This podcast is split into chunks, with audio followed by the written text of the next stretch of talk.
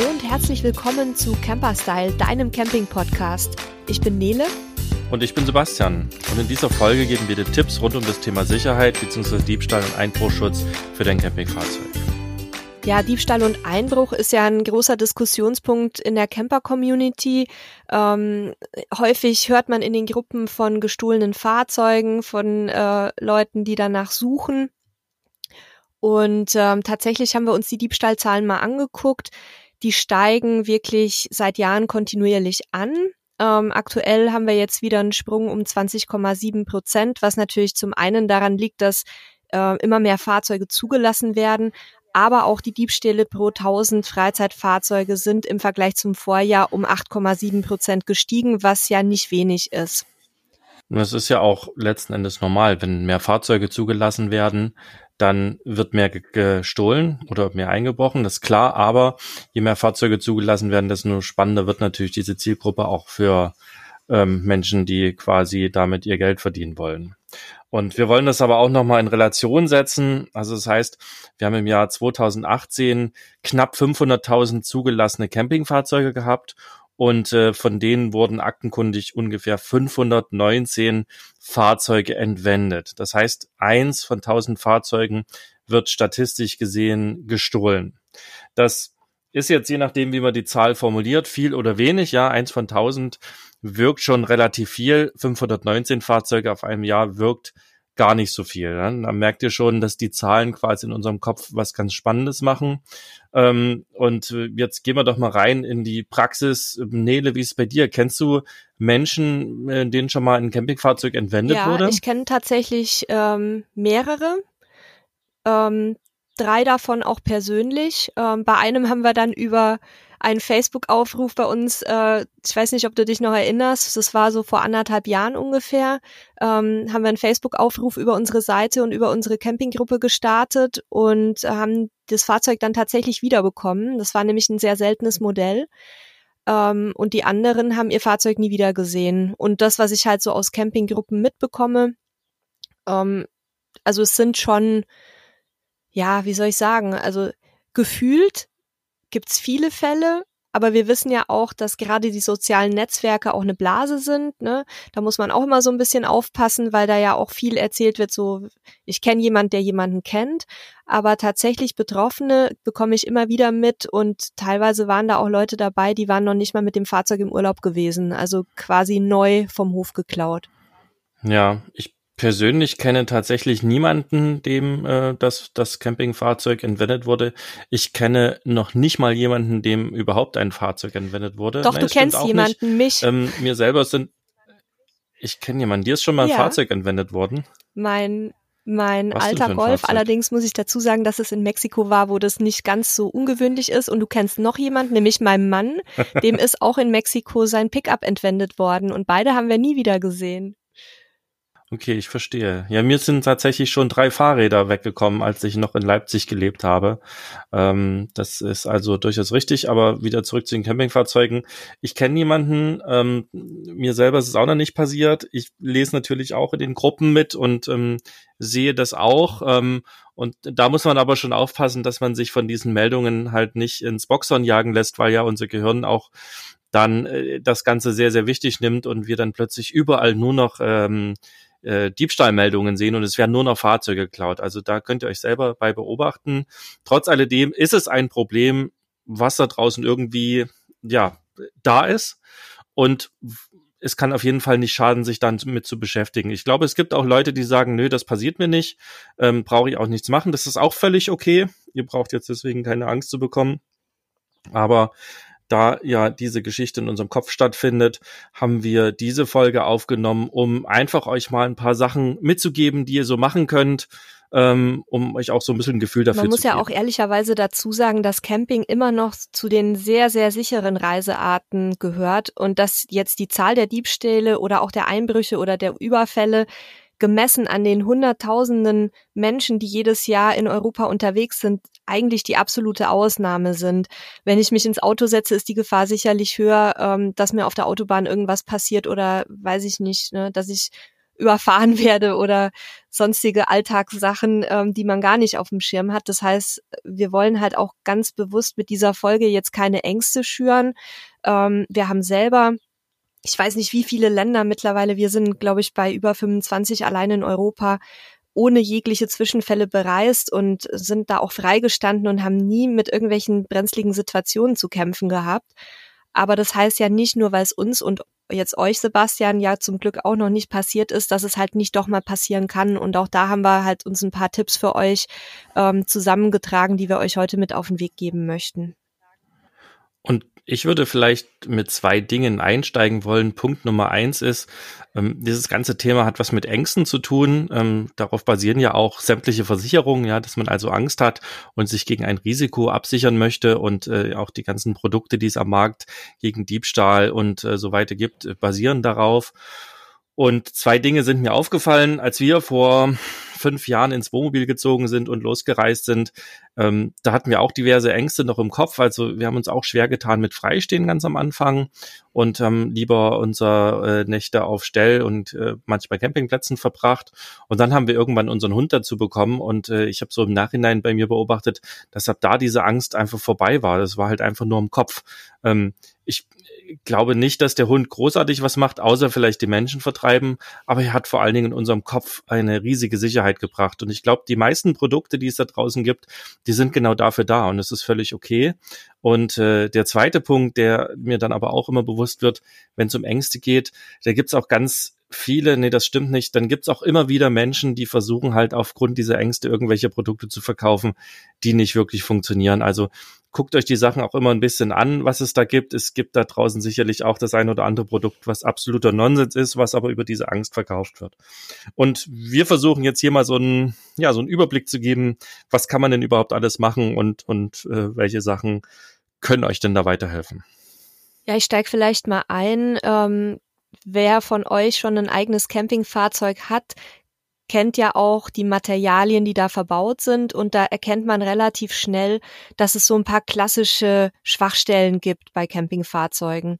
Das sind natürlich zum einen die Acrylfenster, ähm, die man nicht nur relativ leicht äh, zerbrechen kann, sondern auch aufhebeln. Ähm, auch die Aufbautüren oder die, die Klappen, zum Beispiel der Heckgarage oder der Ladeklappen, also der Serviceklappen unterm Bett, sind jetzt nicht besonders stabil gebaut. Dann haben wir noch die großen Dachluken ähm, und beim Wohnmobil ist halt auch die Fahrerkabine relativ anfällig, vor allem bei den älteren Modellen. Ähm, da gibt's Dietriche, da gibt's spezielle ja, Funksender, ähm, die über die sogenannten Replay-Attacken ähm, das Funksignal des Fahrzeugschlüssels abfangen und dann über einen Sender an den Funkempfänger des Fahrzeugs wiedergeben. Das heißt, die Tür kann dann also ganz einfach und ohne irgendwie einzubrechen richtig geöffnet werden.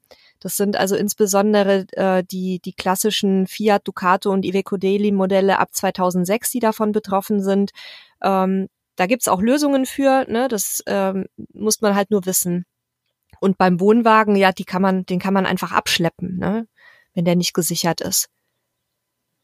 Ja, und wer sich wirklich mit den Themen beschäftigt, also ich meine, geht mal bei YouTube Lockpicking ein, ja, da findet ihr eine ganze Menge Tutorials, wie man Schlösser knacken kann.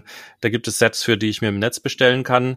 Das kann man jetzt alles schlecht heißen, ähm, dass die Sachen gibt, aber am Ende des Tages kann das halt auch einfach helfen, dass Hersteller endlich mal dazu übergehen oder, ja, das so verallgemeinern will ich es auch nicht, aber dass der ein oder andere Hersteller vielleicht mal dazu übergeht, auch sicherere Schlösser zu verbauen. Ähm, da gibt es nämlich auch ein Problem bei einigen Herstellern, dass sie einfach Schließsysteme verbauen, wo dann die Händler teilweise Generalschlüssel haben und das ist natürlich auch eine große Unsicherheit. Da denke ich, verlinken wir mal noch in den Show Notes ein Video vom Chaos Computer Club. Ähm, da gibt es einen spannenden Vortrag zu dem ganzen Thema, das sich auch auf Campingfahrzeuge bezieht. Das fällt mir nämlich gerade ein. Das äh, geht eine Stunde, lohnt sich auf jeden Fall auch da mal reinzugucken. Fangen wir an mit den allgemeinen Sicherheitstipps. Ähm, Nele, du hast da immer so ein paar Sachen, die du sofort vom Stapel lässt, wenn dich jemand fragt. Willst du damit mal anfangen? Weil die sind auf jeden Fall immer ganz, ganz praktisch. Da kannst du mich auch um Mitternacht fragen, dann kann ich die dir immer noch um die Ohren hauen. Also für uns ist für uns ist immer ganz wichtig, den Leuten klarzumachen, es gibt keine großen Unterschiede, was die allgemeinen Sicherheitstipps angeht zwischen Deutschland und anderen Ländern, weil es dann immer heißt, ja, wenn man dann im Süden unterwegs ist, dann ist es ja besonders gefährlich.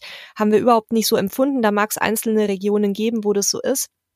Aber generell sollte man überall ähm, den gesunden Menschenverstand und das Bauchgefühl walten lassen. Ähm, und dazu gehört eben Augen auf bei der Wahl des Übernachtungsplatzes, das Fahrzeug bei Abwesenheit sichern und sich in kritischen Verhalten ähm, einigermaßen vernünftig zu verhalten. Konkret sind meine Tipps da immer, bitte nicht auf Rastplätzen übernachten. Ja, auch ich kenne viele Menschen, die schon auf Rastplätzen übernachtet haben und es ohne Schaden überstanden haben. Aber ich kenne eben auch welche, bei denen das nicht der Fall war. Und wenn man mal aufmerksam die, die Nachrichten und Posting liest, dann liest man, wenn was passiert, was wirklich eh schon sehr selten ist, und dann fragt man nochmal nach, ja, wo war das denn? Es ist immer auf Rastplätzen und es ist auch völlig länderunabhängig. Das ist mal in Spanien, mal in Frankreich und mal in Deutschland. Dann habe ich schon gesagt, das eigene Bauchgefühl im Blick behalten. Also bei uns, ähm, ähnlich wie bei, bei euch ja auch, Sebastian und Steffi, ähm, wenn einer sich unwohl fühlt, oder man selber sich unwohl fühlt, dann geht man nicht in, in die Diskussion mit dem anderen oder mit sich selbst, sondern fährt einfach weiter. Punkt. Weil diese, dieser Instinkt, den man ja nach wie vor hat, obwohl man ja in so einer hoch äh, industrialisierten Welt lebt, ähm, der kommt meistens irgendwo her. Und auch wenn man den nicht erklären kann, sollte man drauf hören. Dann natürlich das Fahrzeug immer abschließen, also gerade auch in Touristenzentren, wo man sich vielleicht ein bisschen sicherer fühlen kann, weil da viele Menschen sind oder an Sehenswürdigkeiten. Ähm, gibt es durchaus viele Fälle, wo die Diebe auch tagsüber mitten im Rummel zuschlagen. Und ähm, von daher da auch immer ein bisschen aufpassen. Wertsachen natürlich mitnehmen oder zumindest so aus dem Blickfeld räumen, dass man nicht sofort äh, Begehrlichkeiten weckt. Bei Zwischenübernachtungen rät die Polizei immer, das Fahrzeug abfahrbereit zu halten. Das heißt, wenn es irgendwie kritisch wird, dass man dann nicht erst rangieren muss und, und umbauen und sonst was alles, sondern dass man notfalls auch mal schnell irgendwo wegkommt, wenn man jetzt in der Pampa übernachtet. Ja, dann, wenn wirklich mal einer im Fahrzeug steht, dann bitte nicht äh, einen auf Actionheld machen, sondern am besten die Sachen rausrücken, weil ähm, ich sag mal so, wenn man aus dem Schlaf gerissen wird und vielleicht auch jetzt nicht unbedingt Kampfsport erprobt ist oder äh, vom Beruf Polizist oder Soldat, dann hat man meistens halt schlechte Karten. Also da würde ich jetzt nicht unbedingt was riskieren wegen ein paar Euro, die dann vielleicht futsch sind. Und dann gibt's noch einen ganz wichtigen Tipp, ähm, wo ich tatsächlich auch mehrere Leute kenne, die davon betroffen schon waren. Es gibt in bestimmten Regionen, ich habe es jetzt aus Spanien gehört, ähm, Trickdiebe die täuschen dann Pannen am Straßenrand vor oder die manipulieren die Fahrzeuge der ähm, späteren Opfer. Ähm, eine Frau hat zum Beispiel erzählt, bei ihr wurden mit Steinen die Rücklichter eingeschlagen. Ähm, das hatte sie nicht gemerkt. Sie hat nur irgendwas knallen gehört. Und dann kam ein Auto mit mehreren Insassen und hat versucht, sie anzuhalten. Und von anderen habe ich dann eben gehört, dass die sich haben anhalten lassen, um, um dann zu, ja, mit den äh, sogenannten Helfern dann zu gucken, was denn da los ist. Und in der Zwischenzeit hat jemand denen das Fahrzeug ausgeräumt, weil die sind dann auch immer zu mehreren unterwegs.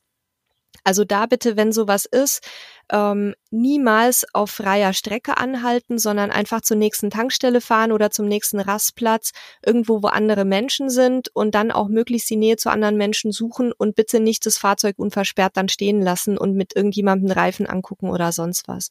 Also das ist im Moment eine ganz beliebte Masche, so wie ich das mitbekommen habe. Ja, du hast jetzt äh, gesagt in Spanien, also ich würde das jetzt auch gerne noch ein bisschen entverallgemeinern.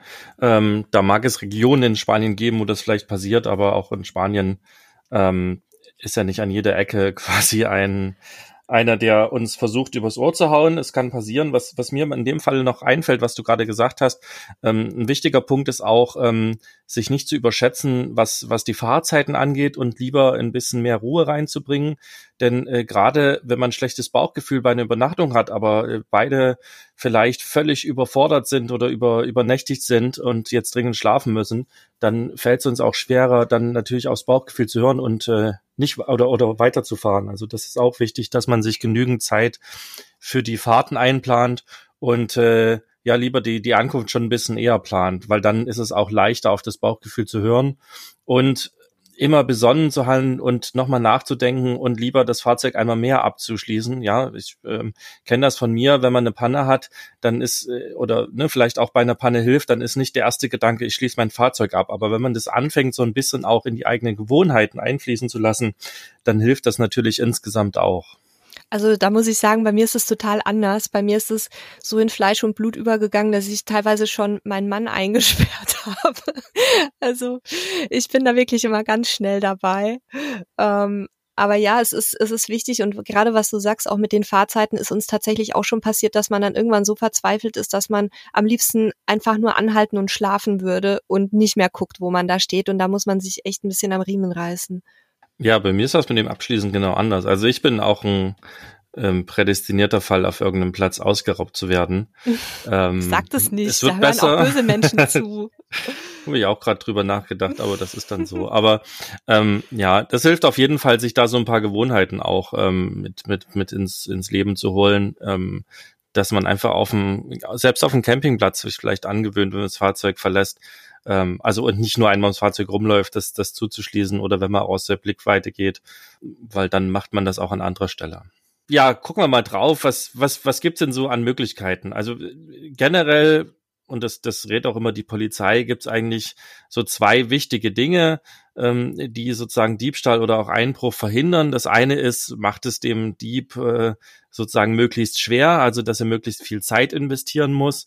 Und zum anderen ähm, lasst oder macht es ihm nicht einfach, ähm, irgendwie sozusagen einen Grund zu sehen, etwas zu stehlen. Also ganz klassisch ist ja irgendwie die Tasche oder der Rucksack, der irgendwo drin sichtbar liegt oder irgendwelche Wertgegenstände, die sichtbar sind. Also wenn man die beiden Dinge beherzigt, dann hat man schon mal zwei ganz, ganz wichtige Dinge getan und die sind eigentlich auch gar nicht so schwer. Ne? Also auch gerade abends, bevor man schlafen geht, nochmal wirklich alles wegräumen, was irgendwie nach Wert aussieht. Das ist wichtig und wenn man sich Schutz oder Dinge für den Schutz kauft, dann macht die, die, die Diebe auch darauf aufmerksam, dass ihr das habt, ja. Das sind, glaube ich, zwei ganz wichtige Dinge. Und dann gehen wir mal rein in die so ja Sicherungssysteme, die sich entweder mechanisch oder elektronisch ähm, nutzen lassen.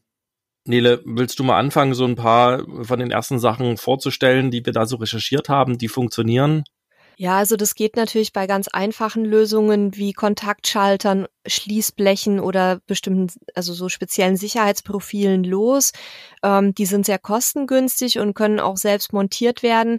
Ähm, durch diese mechanische Barriere haben die aber trotz des günstigen Preises ähm, eine ganz gute Effektivität. Also zumindest auch um Diebe abzuschrecken, die jetzt vielleicht nicht schon mit einem äh, Profi äh, schweren Gerät unterwegs sind. Ich wollte aber auch noch mal einschieben, dass es natürlich auch bei all den Sachen, selbst wenn ihr die geballt anwendet, die wir euch heute mit auf den Weg geben, nie eine absolute Sicherheit haben werdet, weil wenn jetzt ähm, wenn jetzt wirklich geübte Diebe unterwegs sind, dann kommen die auch rein und dann können die euer Fahrzeug auch ähm, mitnehmen. Ne? Also es geht einfach darum, möglichst denen die Arbeit einfach zu erschweren, was Sebastian eben auch schon gesagt hatte.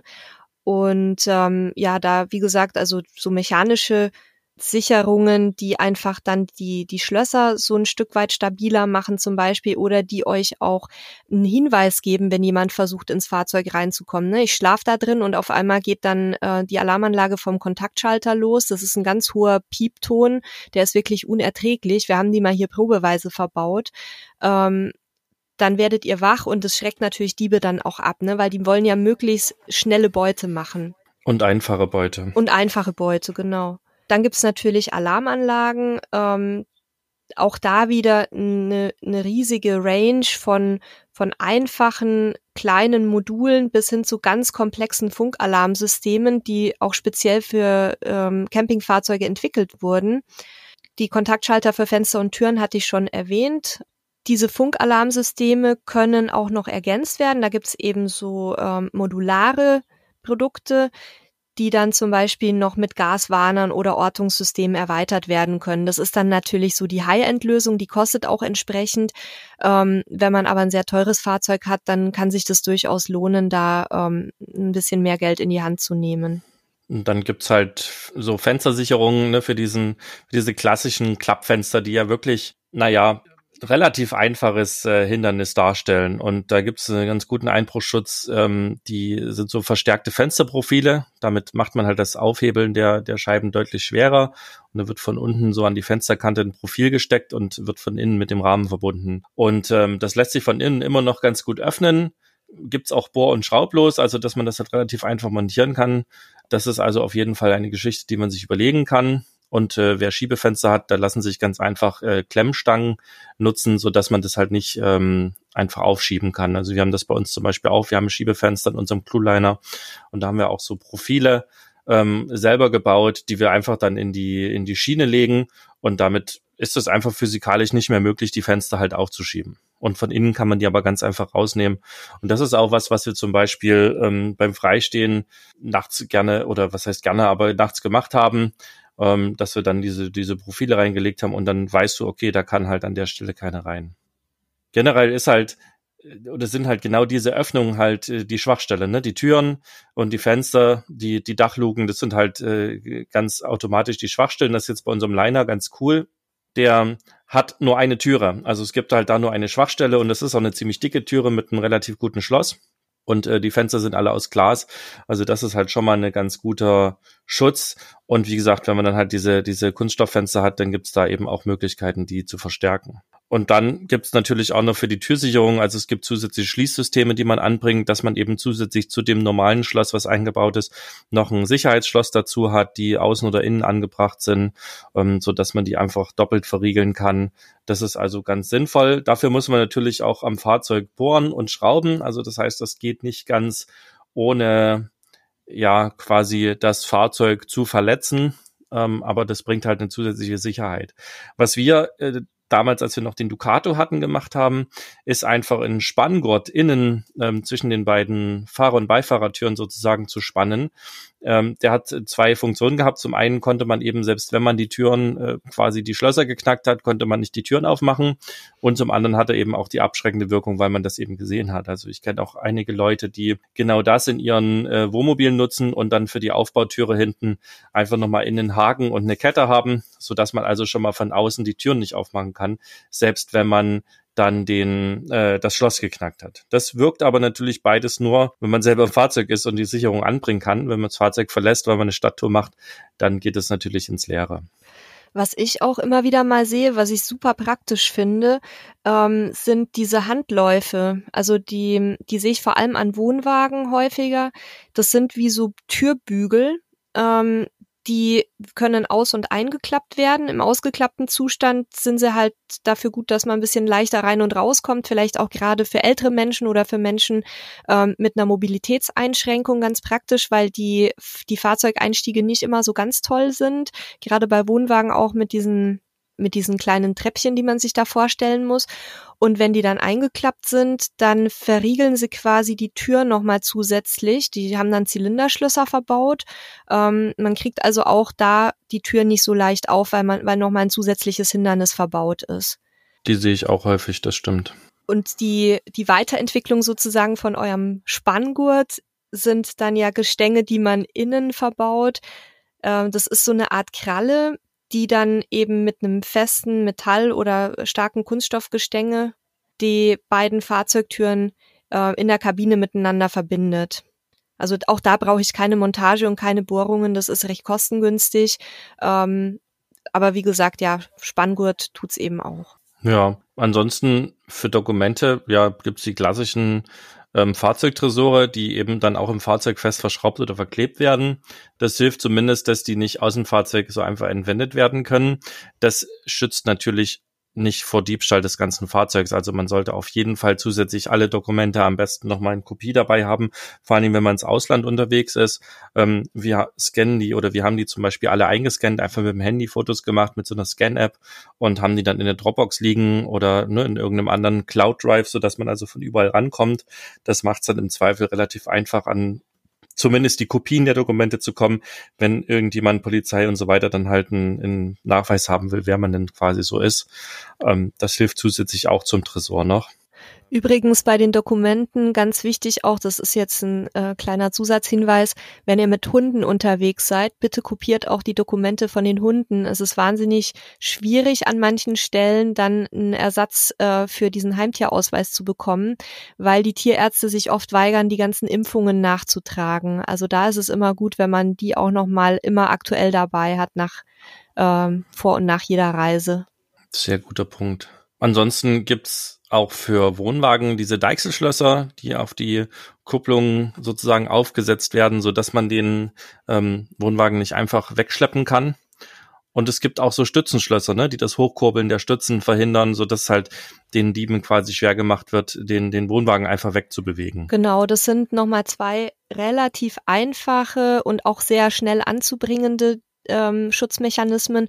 Ähm, wir nutzen jetzt nur die Deichsel, äh, das Deichselschloss, weil wir eben ähm, Stützen haben, bei denen die Steckschlösser nicht funktionieren. Aber das ist wirklich ein, ein, guter Punkt, einfach um das schnelle Wegschleppen zu verhindern. Ne? Vor allem, wenn man dann in das Kupplungsmaul unten noch so einen kleinen Ball einsetzt, damit man nicht den Wohnwagen einfach an den Haken setzen kann und, und abschleppen, dann ist es zumindest eine zusätzliche Hürde, ja. Und auch sowas wie Radkrallen zum Beispiel, also sowohl für Wohnwagen als auch für Wohnmobile, ist zumindest auch ähm, visuell etwas abschreckend, wenn man sieht, da ist so ein Fahrzeug gesichert. Ich meine, der Effekt wird halt dann sein, dass er sich vielleicht äh, der Langfinger am, am äh, Wohnwagen des Nachbarn vergreift. Das ist dann auch ein bisschen scheiße. Aber ja, also diese visuellen Geschichten, die helfen auf jeden Fall. Ja, das, das gleiche gilt ja für diese Lenkradkrallen oder auch Gangschaltungssperren, ne, wo du halt quasi ein großes Stück Metall ans Lenkrad anbringst oder an die Gangschaltung, so dass einfach diese nicht mehr gelenkt werden kann oder, oder die keine Gänge mehr gewechselt können, werden können. Und das, das hält natürlich schon ab, weil es halt einfach auch optisch sehr auffällig ist. Und wenn die halt wirklich auch schwer und ordentlich ausgeführt sind, dann halten die den Dieb auf jeden Fall erstmal auch eine ganze Ecke auf. Ich hatte neulich dazu eine ganz interessante Diskussion mit dem Halil, weil wir da tatsächlich geteilter Meinung sind. Also ich bin auch der Ansicht, dass ähm, solche visuellen äh, Geschichten Diebe abhalten eher aber eher so aus ähm, der mexikanischen Sicht sagt, nee, nee, eigentlich ist es total unpraktisch, wenn man es so sieht, weil dann wissen die Diebe genau, mit welchem Werkzeug sie anrücken müssen, um das Fahrzeug dann äh, quasi von diesen ganzen Sperren zu befreien. Und er ist der Meinung, dass man sowas lieber so, so weit verdeckt machen muss, dass die eben überrascht werden dann quasi von diesen Sicherungsschlössern. Fand ich auch eine spannende Perspektive.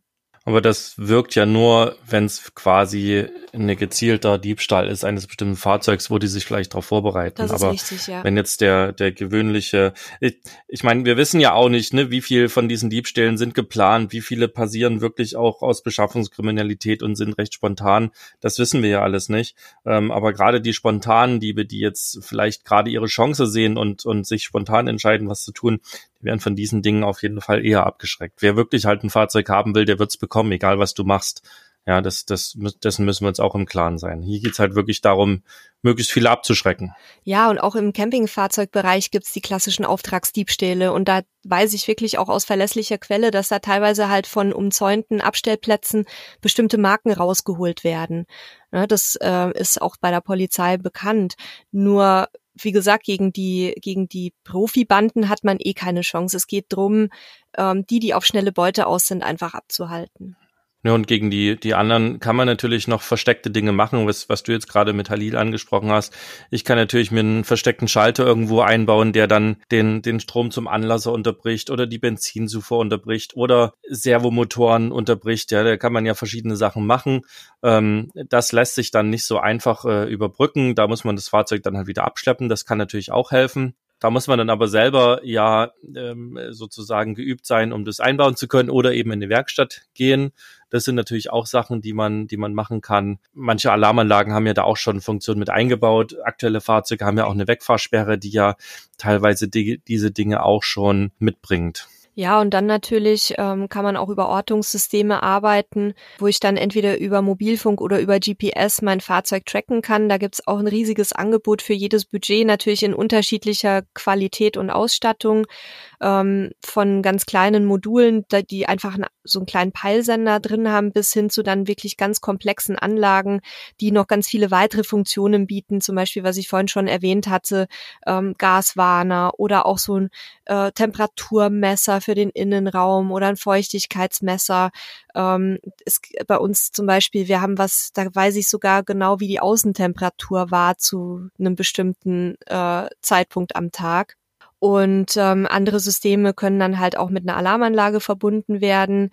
Bei manchen, wie du auch schon gesagt hattest, wird dann die Zündung des Fahrzeugs bei motorisierten Fahrzeugen natürlich nur ähm, unterbunden, sobald ein vorher festgesteckter Sektor ähm, verlassen wird. Also das nennt sich Geofencing. Ne? Da habe ich dann halt eine, ein Gebiet quasi digital festgelegt, habe der Anlage gesagt, hier darf sich mein Fahrzeug aufhalten und wenn das Fahrzeug dann ähm, sich aus diesem Sektor entfernt, dann finden bestimmte Mechan oder dann greifen bestimmte Mechanismen. Das ist dann schon relativ ausgefuchst und da haben wir dann tatsächlich auch einen schon recht aktiven Schutz. Ne? Es gibt ja auch zum Beispiel die Möglichkeit, diese ganzen GPS-Ortungsgeräte einfach mit dem Jammer zu blockieren. Also die sind ja meist so gebaut, dass sie quasi per GPS den Standort des Fahrzeugs tracken und dann über eine Mobilfunkfunktion quasi diese auch irgendwo hinmelden. Und wenn ich jetzt ein Störgerät habe, der einfach auf allen Frequenzen eine starke Störstrahlung aussendet, dann kommen eben diese Geräte dann nicht mehr durch. Und äh, wenn ich jetzt aber so ein Geofencing-System dazu habe,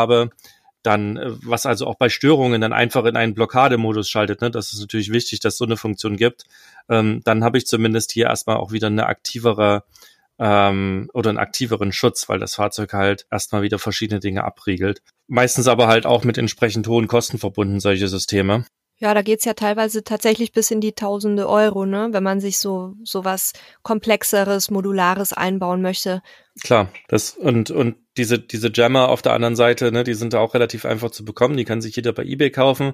Die sind zwar nicht legal in Deutschland, ähm, man darf sie zumindest nicht betreiben, man darf sie aber kaufen. Und wir haben die auch natürlich im Ausland äh, mal getestet und die sind wirklich für, für 80, 90 Euro kann ich da super effiziente Geräte kaufen, die im Umkreis von ähm, sieben, acht Metern wirklich sämtliche Signale stören. Also da kannst du kein GPS-Signal äh, mehr per SMS oder sowas raussenden. Es funktioniert kein WLAN, kein gar nichts. Also mit relativ einfachen Möglichkeiten kann man das halt auch wieder unterbinden. Und ähm, was gibt's noch? Denn ja, bleiben wir noch mal kurz bei den Alarmanlagen. Mit allen möglichen Sensoren kann man die natürlich noch ausstatten. Man kann sie Anzündungen und man kann sie sogar an Geschwindigkeit hängen und was es da nicht alles gibt. Also da ist der Markt wirklich super erfinderisch. Und ähm, ganz viele von diesen Dingen werden sicherlich auch äh, ihren sinnvollen Nutzen haben. Aber wie gesagt, da gehen die Preise halt sehr, sehr schnell hoch. Da müsst ihr dann letzten Endes ähm, selber für euch entscheiden, was euch wichtig ist. Und, und abschließend bleiben vielleicht noch alle losen Teile, die wir ja vielleicht auch schützen können. Ne? Wir haben Fahrräder hinten dran, ähm, immer mehr Leute haben ähm, durchaus teure E-Bikes äh, hinten auf dem auf dem äh, Fahrradhalter drauf. Es gibt äh, Campingmöbel. Auch da gibt's erstmal relativ einfachen mechanischen Schutz, also einfach ein ordentliches Schloss zum Beispiel benutzen. Ähm, wir haben zum Beispiel unsere Fahrräder, die wir hinten auf dem Heckträger hatten, im alten Wohnmobil auch durch ein ordentliches Schloss einfach geschützt und haben sie zusätzlich mit so einem längeren Seilschloss nochmal ans Fahrzeug auch gebunden. Also wir hatten da auch immer einen doppelten Schutz, sodass da auch keiner Bock hatte, die Sachen zu klauen, weil man dann erstmal diese beiden Schlösser knacken musste. Ja, und wer es halt dann noch so ein bisschen äh, wie soll ich sagen, nerdiger haben möchte oder ein bisschen komfortabler, der kann natürlich auch eine Funkkabelschleife legen. Die kann dann an ein eventuell bestehendes Alarmsystem angeschlossen werden. Das ist dann halt auch da wieder die Weiterentwicklung der, der äh, Metallkette sozusagen. Ja, na, uns haben sie ja sogar schon auf dem, auf dem Caravansalon, erinnerst du dich noch dran? Wir hatten so ein, also wer schon mal auf dem Caravansalon war, da gibt's immer von, von ein, zwei größeren Campinghändlern ähm, so tolle kleine Wägelchen äh, aus, aus Kunststoff, ähm, die sind blau, ähm, und äh, die kann man da für, für ein paar Euro kaufen, um seine Sachen eben zu transportieren. Den hatten wir auch, weil der schön war für die Toilettenkassette. Und das Ding hat uns tatsächlich jemand nachts geklaut. Also ne, der stand an der Seite vom Wohnmobil, nicht gut sichtbar, aber eben draußen auch ungeschützt, weil ich habe ehrlich gesagt nicht damit gerechnet, dass jemand das Ding klaut, aber ist tatsächlich in der Nacht weggekommen.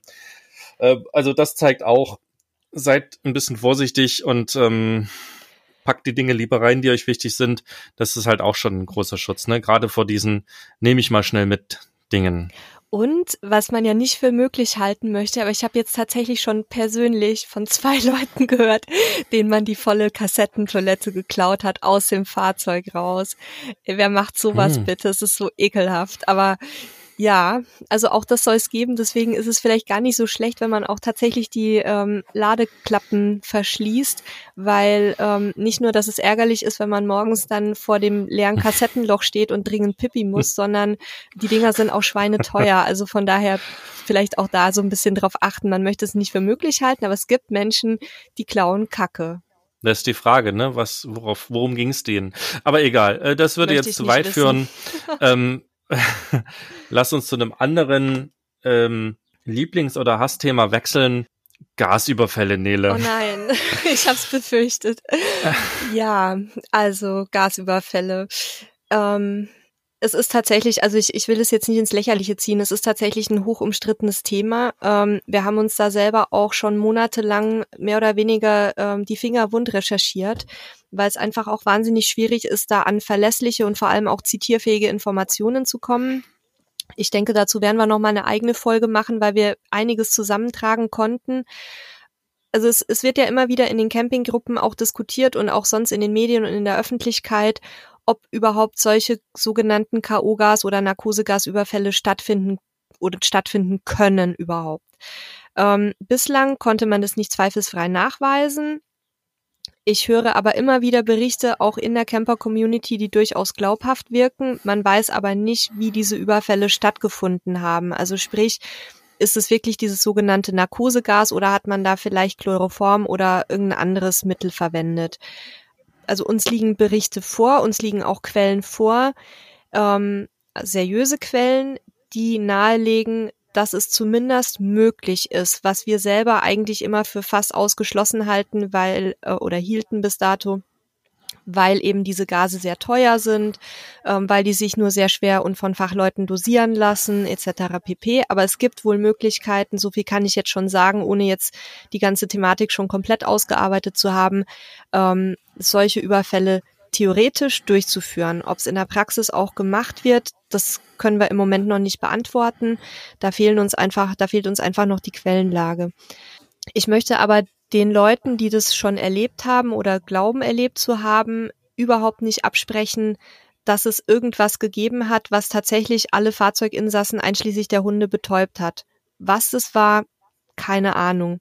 Ähm, aber deswegen sagen wir halt den Leuten immer zur eigenen Beruhigung und um halt ganz sicher zu gehen, es gibt bestimmte Gaswarner, die eben neben Kohlenmonoxid auch vor diesen sogenannten KO-Gasen warnen und die kann man sich ja kaufen. Die kosten nicht viel, die verbaut man einmal, dann muss man mal zwischendurch die Batterie wechseln, aber das ist jetzt nichts, wo man eine riesen Investition tätigt.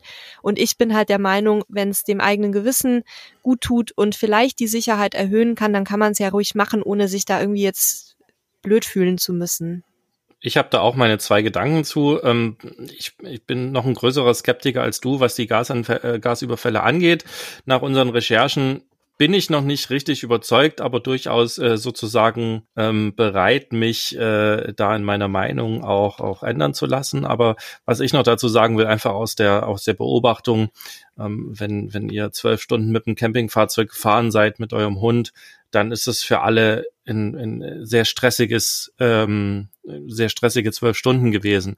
Auch für den Hund mag den ein oder anderen Hund geben, der da äh, beruhigt schläft und ausgeruht ist, aber viel, für viele Hunde ist das Fahren auch Stress, genauso wie für die Menschen. Und wenn ich dann ähm, irgendwo endlich zur, zur Ruhe komme, zu Abend gegessen habe, noch zwei Gläschen Wein getrunken habe, ähm, der Hund gefressen hat, dann kann es durchaus sein, dass alle Insassen des Fahrzeugs narkoseähnlich tief schlafen, weil es einfach furchtbar anstrengend war. Und äh, wenn das dann ein bisschen ungünstig läuft, dann haben die auch alle zur selben Zeit ihre Tiefschlafphase. Und dann höre ich in dem Moment auch nicht, was um mich herum passiert. Ich habe auch schon unsere Hunde dabei beobachtet, wie sie von Geräuschen, die da draußen vom Wohnmobil waren, die durchaus bedrohlich und laut waren, aber nicht aufgewacht sind, weil sie einfach im Tiefschlaf waren. Und sicherlich gibt's andersrum genau das, dass ne, meine Frau tief und fest schläft, ich Sachen höre und auch andersrum, wenn ich tief und fest schlafe, kann auch wahrscheinlich jemand ins Wohnmobil kommen. Also das darf man auch nicht unterschätzen. Das kann passieren, das muss nicht. Ich will damit nicht sagen, ne, dass alle, die ähm, einen, meinen Gasunfall oder Gasüberfall erlebt zu haben, jetzt äh, vom Wein äh, geschlafen haben. Das will ich damit nicht sagen. Aber ich glaube, dass auch das eine durchaus hohe Wahrscheinlichkeit hat, dass es passiert. Und ich möchte auch noch mal ergänzen, ähm,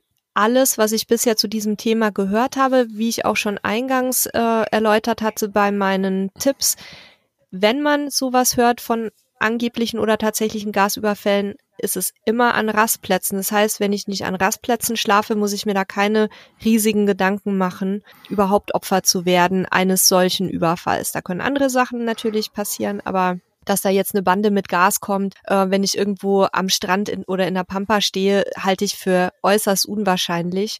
Ähm, denn die wollen auch schnelle Beute machen, die möchten möglichst viel Auswahl haben und die wollen dann auch schnell wieder weg sein. Die fahren ja nicht durch die Gegend und gucken mal, ob vielleicht irgendwo ein einzelnes Wohnmobil steht.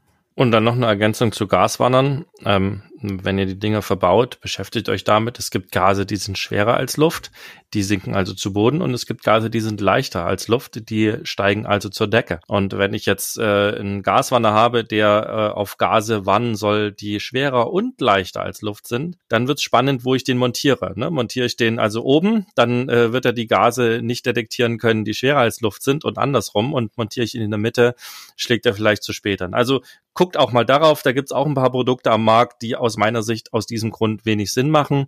Und äh, was ich noch mitgeben möchte, ist auf jeden Fall ein Rauchmelder. Ähm, den empfehle ich auf jeden Fall. Ich weiß gar nicht, ob die in Neufahrzeugen mittlerweile ähm, immer fest verbaut ich glaub, werden. Ich glaube, die sind Standard mittlerweile, aber auf jeden Fall okay. sollte man einen haben, ja weil ein Brand ist äh, im, in einem Campingfahrzeug der deutlich wahrscheinlichere Fall als ein Überfall. Und das ist auf jeden Fall eine sinnvolle Geschichte aus meiner Sicht. Und was auch deutlich riskanter ist in Campingfahrzeugen als ein Überfall, ist das Thema Kohlenmonoxid, was ich gerade nur so kurz gestreift habe. Also da habe ich persönlich äh, mehr Respekt vor als vor einem potenziellen Einbruch, sage ich ganz offen. Ja, aber da würde es ja helfen, ähm, wenn ich eine Flamme anhabe, einfach ordentlich zu lüften. Meine Zwangs-B- und Entlüftungen, die ich im Campingfahrzeug habe, nicht sozusagen zu deaktivieren. Und dann ist auch da schon mal ähm, eine ganz große Gefahr gebannt und ansonsten halt, dass meine Gasprüfung ordentlich gemacht wurde von einem Fachmann, der die auch wirklich geprüft hat, ne, dass mein Gaskasten richtig ist. Also genau deswegen gibt es ja auch diese ganzen Sicherheitsregeln, damit eben die Wahrscheinlichkeit eines solchen Vorfalles eben auch sehr gering ist. Und ich glaube, da braucht man dann auch wenig Angst davor haben. Und wenn man noch ein bisschen Gedanken sich macht, ja, dann wie Nele sagt, Gaswanne rein und äh, dann habe ich da auch nochmal eine ganze Ecke mehr Sicherheit. Ja, jetzt haben wir über ganz viele ähm, potenzielle Geräte und Mechanismen gesprochen. Jetzt machen sich wahrscheinlich viele darüber Gedanken, wie, wie kriege ich die denn überhaupt eingebaut? Kann ich das alles selbst machen oder muss ich dafür jedes Teil in die Werkstatt fahren? Ähm, wie, wie siehst du das denn? Also du bist ja eher so der Bastler bei uns. Ich würde ja eher alles machen lassen aus lauter Angst, dass ich irgendwas anbohre oder eine Leitung erwische oder sonst was. Hast du da irgendwelche Tipps? Also ich sage, man kann alles selber machen, ähm, möchte aber da, äh, weil jetzt, äh, glaube ich, einen großen Aufschrei gibt, aber auch eine Einschränkung mit reinbringen. Ich äh, kann natürlich alles selber machen.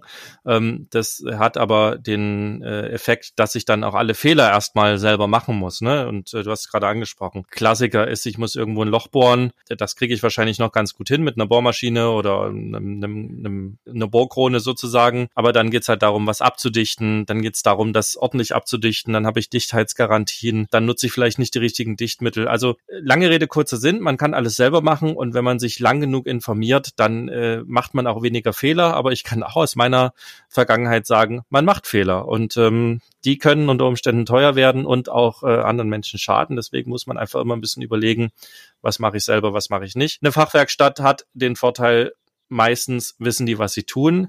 Die haben vor allen Dingen schon ganz viele Fehler gemacht und äh, ne, wenn, wenn die dort also auch Wert auf Qualität legen, dann dokumentieren die auch solche Sachen. Sie haben eine ordentliche Ausbildung und dann passiert das dort einfach nicht. Also wenn ihr auf Nummer sicher geht, sucht euch eine Fachwerkstatt, sucht euch vielleicht eine, die auch von vielen Freunden, Bekannten empfohlen wird, die gute Bewertungen im Internet hat, so dass ihr dann auch sicher gehen könnt, dass äh, die also wissen, was sie tun. Und ganz wichtig, ähm, wenn ihr Garantie und Gewährleistung habt, ähm, dann bietet es sich auf jeden Fall an, eine entsprechende Fachwerkstatt aufzusuchen, weil halt Dichtheitsgarantien und so weiter daran hängen können. Also da lohnt sich eher nicht mit dem selber machen. Ich mache viel selber, weil wir einfach alte Campingfahrzeuge haben ähm, da ist es zwar auch blöd, wenn es durchs Dach regnet, aber dann ist es meine eigene Schuld und dann weiß ich auch, wo das herkommt und dann muss ich sowieso für den Schaden selber gerade stehen. Also das wäre so ein bisschen meine Erfahrung und mein Rat. Und wer halt keinen Bock hat, sich auch stundenlang oder auch tagelang vorher damit zu beschäftigen, wie etwas geht, naja, der geht halt auch in eine Werkstatt. Ja, also für mich, wenn ich mir, wenn ich so überlege, was man da alles bedenken muss, ne, ich habe jetzt bisher noch nicht so viel handwerklich gemacht. Der Halil ist ja da eher derjenige bei uns, der dann immer irgendwie an irgendwas rumbastelt. Aber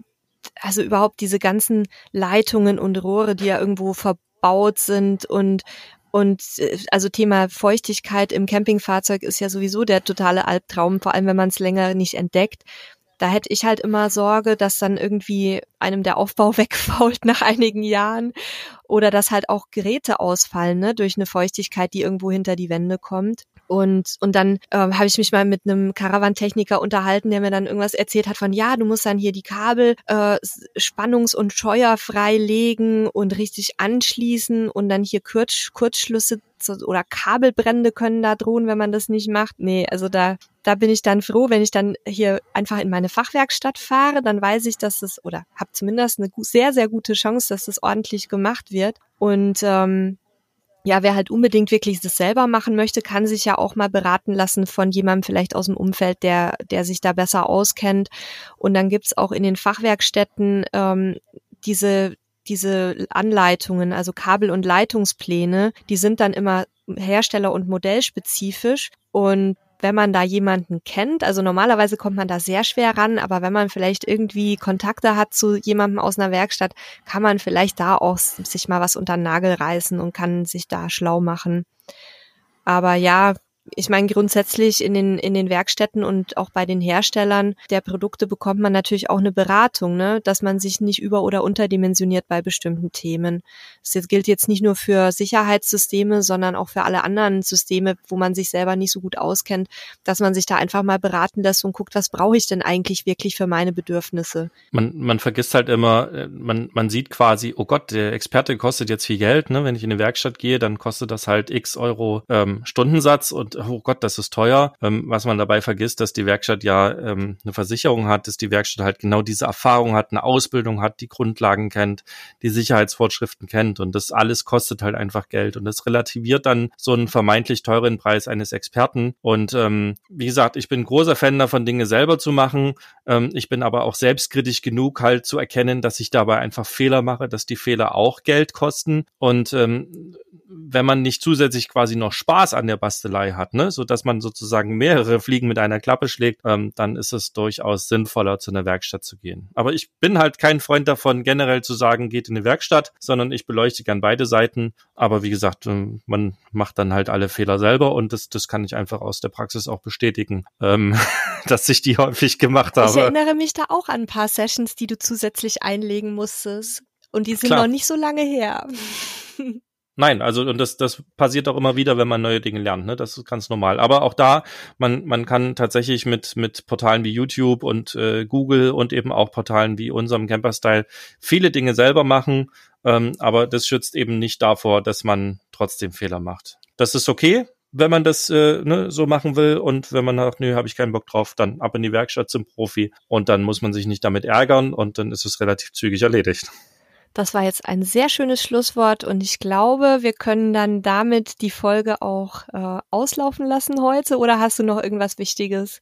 Nee, ich glaube, wir haben eine ganze Menge äh, Sicht reingebracht. Ich denke, die Shownotes werden hier ein bisschen ähm, umfangreicher ausfallen. Wir werden nochmal äh, die Sachen, die wir so angesprochen haben, da reinschreiben und auch da, wo wir Produkte kennen, äh, die verlinken. Und äh, nur wenn sich jetzt irgendein Sicherheitsexperte äh, quasi äh, gemüßigt fühlt, äh, da noch mit uns drüber zu sprechen und uns einfach auch nochmal seine Sicht der Dinge reinzubringen, dann äh, meldet euch doch gerne bei uns. Also übrigens auch, wenn sich jemand der anderen Seite gemüßigt fühlt, mal mit uns zu sprechen, ja, ein ehemaliger Wohnmobildieb, der jetzt äh, quasi in Ruhestand gegangen ist, hey, dann meldet euch bei uns. Äh, wir wollen gerne viele Perspektiven hier reinbringen und äh, machen da gerne mal ein Interview mit euch. Sehr ähm, gute Idee, gerne auch anonym. Wir wir sind ja Journalisten und schützen unsere Quellen. Also wir hätten da wirklich großes Interesse dran, ein paar Infos noch zu bekommen, die wir jetzt vielleicht noch nicht zusammensammeln konnten. Auf jeden Fall. Ne? Und wenn ihr, wenn ihr uns da Tipps oder, oder was auch immer einreicht, dann ähm, nutzt einfach die, die Kommentarfunktion bei uns. Äh, wir haben unter camperstyle.de slash podcast auch ein Formular, wo ihr ganz einfach uns die Sachen melden könnt. Ähm, wir können das anonym veröffentlichen, euch auch anonym interviewen und wir können natürlich genauso gut euren Namen nennen und äh, auch ein offizielles Interview sozusagen machen. Also meldet euch, wenn ihr da Themen äh, und, und Erweiterungen, Ergänzungen für uns habt. Ähm, mir hat's viel Spaß gemacht. Ich habe nichts mehr zu ergänzen. Ich äh, wünsche euch ähm, ja ganz viel Spaß äh, noch bei dem, was ihr heute gerade tut nach unserem Podcast und wir hören uns zum nächsten Mal. Tschüss, liebe Zuhörer, Zuhörerinnen und äh, tschüss, Nele. Tschüss, bis zum nächsten Mal.